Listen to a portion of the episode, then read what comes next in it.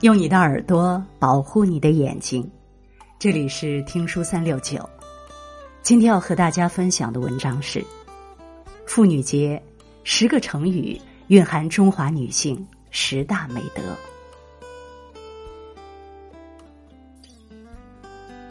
中华女性之美，美在品格；中华女性之姿，赢在精神。十个成语蕴含中华女性十大美德。一，婉婉有仪。这个成语形容温文柔顺而有礼貌。古人云：“男子为阳，女子为阴。阳以刚为德，阴以柔为用。女子如花，是娇嫩的；女子似水，是温柔的。”中国的女子待人接物彬彬有礼、落落大方，在家里更是柔情似水、温暖家的港湾。从卓文君的《白头吟》到管道生的《我侬词》，中华女性就像流水，用温柔的力量凝聚着家庭，温暖着人心。二，朝耕暮耘。勤劳是中华民族的美德，更是中华女性的优秀品德。古代的女子是丈夫的贤内助，晚寝早作，不但夙夜的操持家务。欧阳修四岁丧父，母亲辛勤劳动抚养他长大。因为家贫，欧阳修无钱读书，母亲便用芦苇杆在沙地上写画，教他认字。这就是画荻教子的故事。中华女性既要工作又要照顾家庭，在家庭与事业中，她们实在付出了太多太多。所以一定要对你的母亲、妻子多一点体谅，多一点关心。三，秀外慧中。虽然古人说女子无才便是德，不过女子有才起来一点不输男子。从深植略西入西关的蔡文姬，到未若柳絮因风起的谢道韫；从至高至明日月的李季兰，到凄凄惨惨戚戚的李清照，这些女性的才气在历史的长河中熠熠生辉。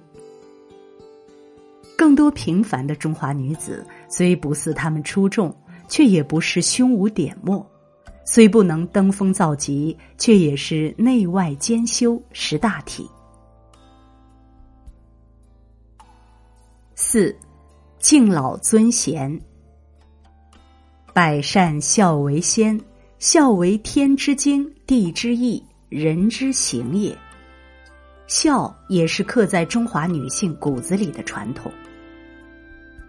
曹娥父亲在祭祀活动中溺于江中，数日不见尸体。曹娥沿江哭泣，寻父不得，曹娥也以身投江。五日后，曹娥尸体抱着父亲的尸体浮出江面。曹娥的孝心至今让人感佩。如今的中华女性仍然延续着孝顺父母、孝敬公婆、尊老爱幼的传统。五，相夫教子。母爱决定孩子一生的幸福，母教决定孩子一生的成就。古今中外，几乎每一个有成就的人都有一位有美德、有见识的伟大母亲。白居易说：“大抵心安即是家，安字下面是女字。女子如蒲草，外表柔弱，内心坚韧。没有女人，无法心安，也就没有家。女人是一个家庭遮风挡雨的温馨港湾。六，白首不渝。执子之手，与子偕老。中华女性的忠诚，是对夫君、对爱情的忠诚。不忘初心，方得始终。女子的忠，更是对自己、对内心的忠诚。中华女性从不委曲求全，在柔弱的外表下，有一颗刚强自立的心。婚姻是通向更好生活的台阶，而不是牢笼与枷锁。一千年的北宋才女李清照用行动告诉我们：只有拒绝，才能拥抱美好。女性有说不的权利与自由，不论外形出身怎样，都要追求自己独立的事业，不依赖，不纠缠，有坚定的理想与目标，永远相信自己。七，蕙质兰心。蕙兰是中国的特有品种，花蕊即兰心、蕙心。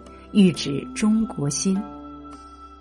古人对女子的举止神态进行规范，让其合乎规矩。有些虽过分苛刻，却造就了中国女性庄重典雅的气质。中华女性端庄大气，而且聪慧睿智。无言有女，相貌丑陋，四十不嫁，自请见于齐王，直言进谏，中立为后。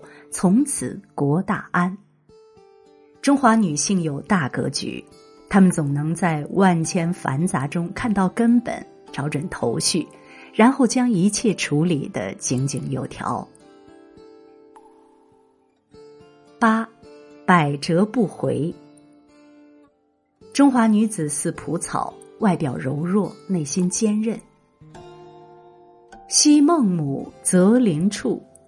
独自抚养孩子的孟母，为了给孩子创造良好的生活学习环境，一次次搬家。女性之美在韧，为家庭、为未来拼搏的时候，是女性最美的样子。不论面对怎样的处境，她们都能唤醒无穷的力量，支撑自己和家庭的生活。九，巾帼须眉。谁说女子不如男？女子从来都不是只会做贤内助，她们更是国家的栋梁。古有花木兰替父去从军，今有亿万妇女在各自岗位上撑起各行各业的半边天。宋金交战中垒起战鼓的梁红玉，更是让男子汗颜的铿锵玫瑰。他们以巾帼不让须眉的气魄，用勤劳和智慧创造美好家园。谁说女子不如男？中华女性从不是男性的附庸，她们忠于自己，忠于理想，以柔弱的身躯托起金色的梦。十，至善至美。有人说。若没有女人，世上将失去十分之五的真，十分之六的善和十分之七的美。女人如花，用至善至真的心灵装扮回春的大地，呵护幸福的家园。明代张玉景自幼习武，一场大火让家乡的村民无家可归。张玉景在得知参加武举可以出人头地、帮助乡亲后，决定参加。但在考试中，张玉景女儿身的身份暴露，欺君之罪，按律当斩。在生死关头，张玉景只求永乐帝帮家乡百姓渡过难关。善良大抵是人间最宝贵的东西，就像一位作家说的那样：“善良的心就是太阳。”这个世界因他们而多彩，平凡生活因他们而灿烂。听书君说，母亲、姐妹、妻子、女儿，无论是哪一种身份，都是女人最绚丽的色彩。三八妇女节到来之际，把最美的祝福送给天下所有的女性。愿你们都能活出自己想要的样子，活得精彩，过得舒心。